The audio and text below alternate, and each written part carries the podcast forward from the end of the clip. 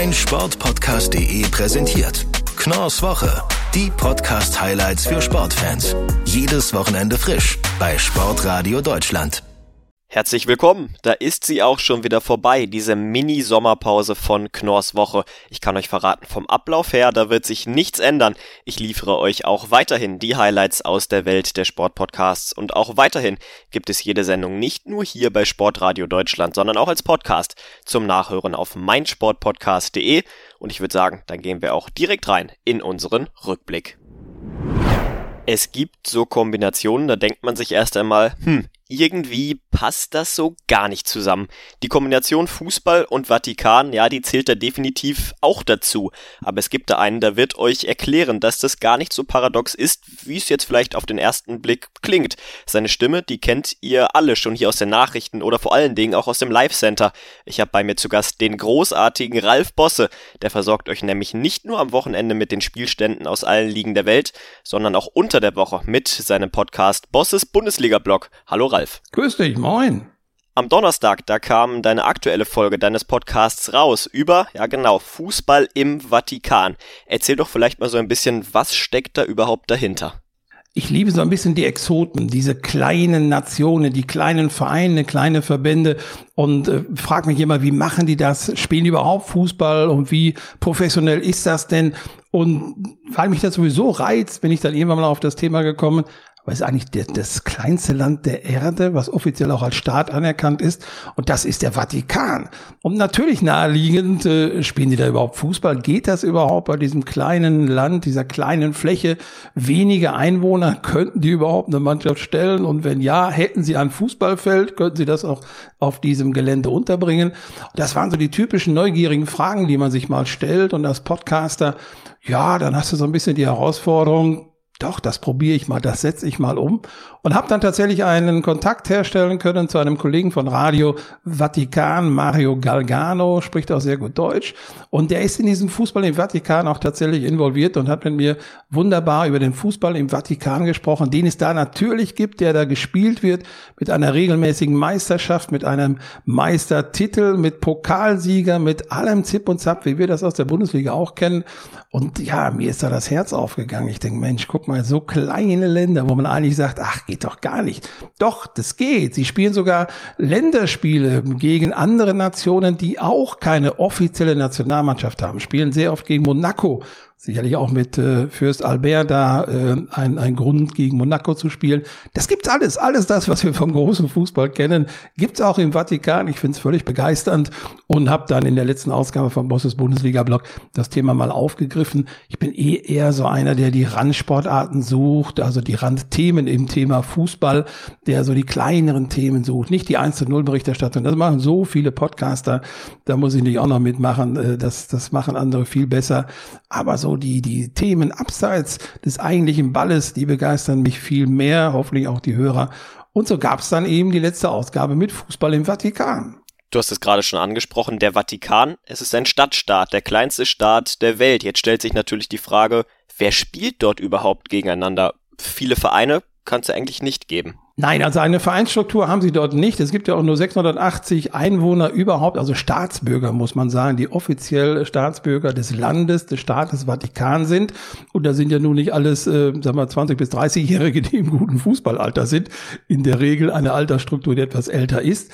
Aber sie spielen eine Meisterschaft und zwar dann durch die einzelnen Berufsgruppen. Da spielt zum Beispiel die Schweizer Garde gegen die Bibliothek oder die Museumsmitarbeiter äh, spielen gegen die Hausmeister. Die haben alle ihre Mannschaften, die spielen tatsächlich regelmäßig. Jetzt habe ich gerade die Schweizer Garde genannt. Deren Spiele, die müssen immer wieder mal ausfallen, weil die Schweizer Garde den Papst auf Auslandsreisen begleitet. Dann ist die Mannschaft also quasi weg und deswegen müssen die Spiele verlegt werden. Aber so gibt es das und so hast du doch zehn, zwölf Mannschaften, die regelmäßig auflaufen, die also nicht, habt ihr morgen Zeit, oh ja, lass mal spielen, sondern es ist normaler Ligabetrieb. Es wird ganz normal gespielt. Es wird von montags bis sonntags gut, Wochenende, vor allen Dingen ja eben ähm, Kirchenbetrieb. Das heißt, da kannst du es nicht spielen. In der Regel also montags bis donnerstags wird da gespielt. Die einzelnen Gruppen, die ich gerade mal stellvertretend nannte, spielen gegeneinander auf Tore, auf Punkte, auf Meisterschaft. Höchst interessant und sie spielen regelmäßig. Es ist kein Zufallssystem, wo man mal sich abspricht und man kickt ein bisschen, sondern es ist wirklich ein ganz normaler Ligabetrieb, wie wir ihn ja eben bei uns auch aus der Bundesliga kennen. Also, ihr hört schon, wie Ralf am Schwärmen ist. Ihr solltet unbedingt selbst mal reinhören in die aktuelle Folge von Bosses Bundesliga-Blog. Ab sofort überall, wo es Podcasts gibt. Ralf, ich danke dir, dass du bei mir warst. Ich danke dir. Vielen Dank. Die umsatzstärkste Sportliga der Welt ist zurück. Die NFL ist in der Nacht von Donnerstag auf Freitag in die neue Saison gestartet. Damit startet jetzt auch wieder die stressigere Phase des Jahres für meinen nächsten Gast, für Patrick Rebin von Interception, dem NFL-Podcast. Und mit ihm möchte ich sprechen über alles, was ihr zur kommenden Saison wissen müsst. Und wir kommen direkt mal auf den Punkt. Patrick, Tom Brady, er hat es in der letzten Saison wieder einmal geschafft. Er hat die Vince Lombardi Trophy nach Tampa gebracht, in seinem ersten Jahr überhaupt beim neuen Team. Mittlerweile Mittlerweile ist dieser Teufelskerl ja auch schon 44 Jahre alt. Wärst du trotzdem überrascht, wenn Tom Brady die Bucks in diesem Jahr wieder ganz weit in die Playoffs führen würde? Ja, das ist äh, tatsächlich schwierig zu sagen, denn auf der einen Seite ist es immer noch Tom Brady. Auf der anderen Seite muss man halt auch deutlich sagen, dass ihnen letzte Saison dieses Abschneiden beziehungsweise dann am Ende eben den Championship auch fast niemand zugetraut hätte. Ich persönlich auch nicht. Ähm, natürlich auf der einen Seite muss man sagen, dass sie ihr komplettes Team beibehalten konnten. Ja, also das komplette Team. Sie haben keine, keine Key-Player verloren jetzt in der Offseason ähm, und konnten natürlich dadurch auch ihr Championship-Team beibehalten. Auf der anderen Seite muss ich tatsächlich auch sagen, dass ich es mir fast nicht vorstellen kann, dass sie sich jetzt äh, dann den Back-to-Back-Titel holen weil einfach die Konkurrenz extrem stark ist in der Liga. Wir haben einige Teams mit dabei, die es schaffen könnten, in den Super Bowl einzuziehen und sich dann am Ende auch den Super Bowl zu holen. Dass sie in die Playoffs kommen, denke ich auf jeden Fall. Dass sie in den Playoffs weit kommen können, das ist auch möglich. Ähm, ich will nur noch nicht so weit gehen zu sagen, dass sie ähm, am Ende dann den Super Bowl holen. Welche Teams hast du denn sonst noch so auf dem Zettel? Wen müssen wir unbedingt mit auf der Rechnung haben, wenn es in Richtung Super Bowl, wenn es in Richtung Februar und in Richtung Playoffs geht? Ja, da gibt es natürlich in diesem wie auch in allen anderen Jahren einige Teams, denen man das zutrauen könnte. Ich würde einfach mal mit der AFC anfangen. Da haben wir natürlich die äh, Kansas City Chiefs, mit denen man eigentlich immer rechnen muss, die ähnlich wie die Tampa Bay Buccaneers kaum Spieler verloren haben, jetzt über die Offseason. Gut, sie haben zwei Tackles verloren, äh, die allerdings auch schon eher älter waren. Ähm, natürlich sehr, sehr gute Tackles, das will ich nicht absprechen. Dafür haben sie ja aber auch äh, beispielsweise mit äh, dem ehemaligen Patriots Star Joe Tooney äh, einen der besten O-Liner im, in der Free Agency verpflichten können. Zusammen mit Corey Lindsley war er der top gerankte O-Liner und äh, den konnten sich eben die Kansas City Chiefs holen. Natürlich tut ihnen auch irgendwo der Verlust von Sammy Watkins auf der Receiver-Position weh. Das können sie aber, denke ich mal, auch relativ gut kompensieren. Dann haben wir natürlich die Buffalo Bills, die auch in der vergangenen Saison schon für Furore gesorgt haben. Da kommt es so ein bisschen drauf an, ob äh, Josh Allen, der Quarterback, wieder an seine Leistung von der vergangenen Saison anknüpfen kann. Wenn er er das kann, dann sind die Buffalo Bills auf jeden Fall ganz weit oben mit dabei, wenn es darum geht, wer in die Playoffs und dann natürlich auch weit in den Playoffs kommt. Das sind so, sage ich mal, meine zwei Top-Favoriten auch auf eine First Round bei. Dann schauen wir doch mal in die NFC rüber. Da gibt es auch wie jedes Jahr einige Teams. Wie gesagt, die ähm, Tampa Bay Buccaneers habe ich auch auf dem Zettel, aber jetzt nicht als Top-Favoriten. Da stehen definitiv andere Teams. Hier beispielsweise definitiv zu nennen wären die Seattle Seahawks, die mit Russell Wilson eigentlich auch immer angreifen können, mit denen auch immer zu rechnen ist. Mit auch vergangene Saison gesehen, wie gut sich die Wide Receiver Tyler Lockett und äh, DK Metcalf äh, getan getan haben, vor allem was für einen Sprung DK Metcalf auch selber getan hat und natürlich auch die ähm, Green Bay Packers mit Aaron Rodgers, der auch oder mit dem auch immer zu rechnen ist. Mal gucken, wie motiviert er ist, sein Team, ähm, sein Team noch weit zu bringen, denn wir haben ja jetzt äh, vor dieser Saison da auch sehr, sehr viele Diskussionen, sehr, sehr viel hin und her miterlebt, ob er jetzt überhaupt noch bleibt oder nicht. Er hat sich dafür entschieden und dementsprechend gehe ich schwer davon aus, dass wir den guten alten Aaron Rodgers auf dem Platz sehen werden. Und alle weiteren Infos zur neuen NFL-Saison bekommt ihr bei Interception, dem NFL-Podcast auf meinsportpodcast.de und wir gehen jetzt einmal ganz flott in eine kurze Unterbrechung. Da sind wir auch schon wieder aus der Pause zurück und ja, widmen uns jetzt einem traurigen, einem tragischen Ereignis, das sich an diesem Wochenende bereits zum 20. Mal jährt. Die Terroranschläge vom 11. September 2001 in New York. Eine Nachricht, die damals die Welt in eine Schockstarre versetzte und auch Europa und die Fußballwelt hielten damals den Atem an. Dabei sollte es eigentlich ein feierlicher Abend werden, dieser 11. September 2001 für den FC Schalke 04. Das Debüt der Königsblauen in der Königsklasse in der Champions League stand auf dem Programm gegen Panathinaikos Athen. Und bei mir ist jetzt Olli Lipinski vom Nachholspiel-Podcast, der sich zu diesem traurigen Jubiläum diesen Abend noch einmal etwas genauer angeschaut hat. Hallo Olli. Hallo Moritz, danke für die Einladung. Wir alle kennen sie ja noch, diese Bilder von diesen grauenhaften Flugzeugeinschlägen in das World Trade Center. Bilder, die definitiv unter die Haut gehen, die entsetzen. Dazu im Kontrast diese ja eigentlich immer so leidenschaftlichen Fans in den Fußballstadien, vor allen Dingen beim FC Schalke 04. Wie war die Stimmung an diesem 11. September in der Felddienstarena? Ja, das ist eigentlich das Doppeltragische. Gleich mal vorweg. Natürlich wollen wir hier nicht ähm, den Fußball gleichstellen mit diesem tragischen Ereignis, wo ja wirklich tausende Menschen ums Leben kamen. An dem Abend, du hast es gesagt, da sollte eigentlich ähm, die Königsklassenpremiere für den FC Schalke über die Bühne gehen und das auch noch in diesem schönen neu erbauten Stadion. Wir erinnern uns ja im gleichen Jahr, im Mai war, ja, gab es ja diese viereinhalb Minuten Meisterschaft noch im Parkstadion, quasi beim Abschiedsspiel dieser alten Arena und in der neuen Arena sollte nun gegen Panathinaikos also ja, neuer Glanz erstrahlen und das natürlich am liebsten in der Champions League Königsblau in der Königsklasse. Und die Stimmung, wir haben in unserer aktuellen Folge ähm, mit dem damaligen und auch heutigen Stadionsprecher gesprochen. Dirk Oberschulte-Beckmann ist das und er hat gesagt, dass wirklich alle Mitarbeiter und auch die Spieler und äh, das ganze Trainerteam ab 15 Uhr, denn nach deutscher Zeit ist das Ganze ja um kurz nach drei passiert am Nachmittag, saßen alle wie gebannt vor den Fernseher und waren wirklich unter Schock. Und dann muss man sich immer überlegen, wenn man als Fan schon sich nicht vorstellen kann, jetzt zum Fußball gucken zu gehen, wie muss das dann für Spieler und das ganze Personal ringsrum gewesen sein, ähm, jetzt Fußball zu spielen und im Fall des Stadionsprechers jetzt auf gute Laune zu machen. Und das war das Interessante, das hat Dirk uns dann auch wirklich sehr eindrücklich erklärt, es wurde sehr ruhig das Ganze ähm, über die Bühne gebracht. Man hat sich dafür entschieden, klassische, ruhige Musik zu spielen. Und die Fans, die sich schon sehr früh auf den Weg gemacht hatten, und wir erinnern uns ja, 2001, da war das mit dem Internet noch nicht so wie jetzt, die haben vielleicht kein Radio gehört und das Ganze auch nicht im Fernsehen gesehen. Und die haben dann erst an den Stadiontoren von Dirk und seinen Kollegen erfahren, was da passiert ist. Also es war wirklich eine gespenstische Atmosphäre in Gelsenkirchen. Jetzt können wir natürlich auch mal kritisieren, dass dieses Spiel überhaupt stattgefunden hat. The show must go on. Das ist ein Begriff, der mittlerweile auch ja ganz, ganz häufig mit dem Fußball verbunden wird, auch bei der Europameisterschaft im Zuge der Vorfälle um Christian Eriksen. Wie sah man denn damals beim FC Schalke die Entscheidung, dieses Spiel auszutragen? Man muss es eigentlich teilen, denn ja, es ist total einfach, auf UEFA, FIFA und alle weiteren Verbände immer draufzuhauen. Aber man muss auch im Hinterkopf haben, auch da arbeiten Menschen und um 15 Uhr ist da das erste Flugzeug in den einen Tower des World Trade Centers äh, geflogen. Am Anfang hieß es sogar, es sei ein kleines Sportflugzeug. Also dieses Ausmaß dieses Terroranschlags war zunächst ja gar nicht bewusst. Und so war das Problem der zeitliche Abstand von 15 Uhr bis zum Anpfiff 2045. Das sind keine sechs Stunden.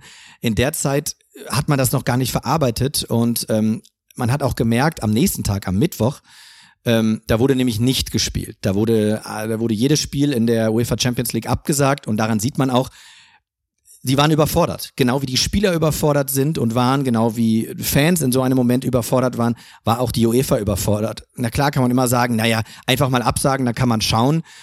Ja, im Nachhinein ist man immer schlauer, aber du hast es eingangs schon gesagt, das ist jetzt 20 Jahre her. Damals war das mit den Informationswegen nicht so einfach wie heute mit Twitter und so weiter.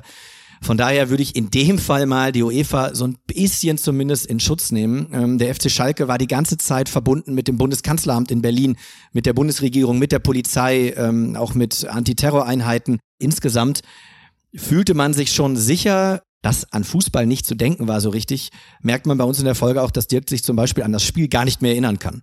Er weiß zum Beispiel auch gar nicht mehr, ob er die zwei Tore für die Griechen, denn Panathinaikos hat damals 2 zu 0 gewonnen in Gelsenkirchen, ob er die überhaupt durchgegeben hat. Also an Fußball war überhaupt nicht zu denken und natürlich wären alle froh gewesen, ähm, vor allem beim FC Schalke, wenn man dieses Spiel abgesagt hätte, auch weil man dann eine vernünftige Premiere hätte feiern können in diesem schmucken neuen Stadion damals. Aber so kam es nun mal, dass dieses Spiel durchgezogen wurde. Wenn es einen Tag später gewesen wäre, wäre es definitiv ausgefallen. Ein Tag, an dem der Sport und der Fußball eigentlich in den Hintergrund rücken, an dem trotzdem Fußball gespielt wird. Ich kann euch die neue Folge des Nachholspiel-Podcasts wirklich sehr empfehlen, rund um diesen 11. September 2001 und dem Debüt des FC Schalke 04 in der Königsklasse mit und von Olli Lipinski. Olli, ich danke dir, dass du bei mir warst. Danke, Moritz kommen wir wie immer zum Abschluss einer Folge noch zu unserem Podcast-Tipp der Woche und in dieser Woche ist das der Big in Sports Podcast von und mit Patrick Hoch. Die neue Episode, die erscheint am nächsten Mittwoch und beschäftigt sich mit einem ganz besonderen Zusammenschluss. Um was es genau geht, das verrät euch Patrick jetzt einmal selbst. Er ist zu Gast. Ich grüße dich. Hallo. Die neue Folge, sie behandelt das Thema Freiburger Kreis. Vielleicht erklärst du erst einmal, von Anfang an, was ist überhaupt dieser Freiburger Kreis? Ja, viele denken beim Freiburger Kreis erst an ja, ein Widerstandsnest sozusagen im Zweiten Weltkrieg, hat damit aber nichts zu tun, ist relativ neu gegründet in den 70er Jahren und ist ähm, der Zusammenschluss von ja, großen Sportvereinen, um Bürokratie und lange Wege zu vermeiden. Wir erklären das in dem Podcast am Beispiel ist VfB Fallersleben, die halt ja extrem viel Hilfe durch den Freiburger Kreis bekommen haben und extrem viel mit dem gemacht haben und jetzt sehr, sehr gut dastehen. Was für Ziele verfolgt denn dieser Freiburger Kreis? Was steckt dahinter? Was wollen Sie mit den Vereinen machen? Die wollen im Prinzip ähm, den Vereinen helfen, professioneller aus der klassischen Vereinsmeier-Ecke rauszukommen und ähm, wie auch in unserem Podcast gesagt wird, vom klassischen Sportverein zum sportlichen Dienstleister sozusagen zu werden. Und damit, äh, und das versuchen die damit, dass sie sich mit vielen Vereinen zusammenschließen, miteinander kommunizieren, treffen, networken und äh, ja, die Vereine weiterbringen in ihrer Organisation. Also man darf da auch nicht mit Verein mit drei Leuten oder so rein. Man muss schon was größer sein. Ungefähr ähm, 2000 Mitglieder muss der Verein haben und oder ähm, eine hauptamtliche Geschäftsstelle oder größere Anlagen selber, damit man da rein kann. Das ist, ähm, um zu verhindern, dass ja da im Prinzip wirklich Geld verbrannt wird für Vereine, die nach einem halben Jahr wieder tot sind, weil sie jetzt gerade gegründet worden sind, weil irgendeine Sportart oder irgendetwas gerade en vogue ist, was man gerade ja, machen muss und einen Verein für gründet, der dann in zwei Tagen, zwei Jahren wieder Abteilung bei dem Großverein wird.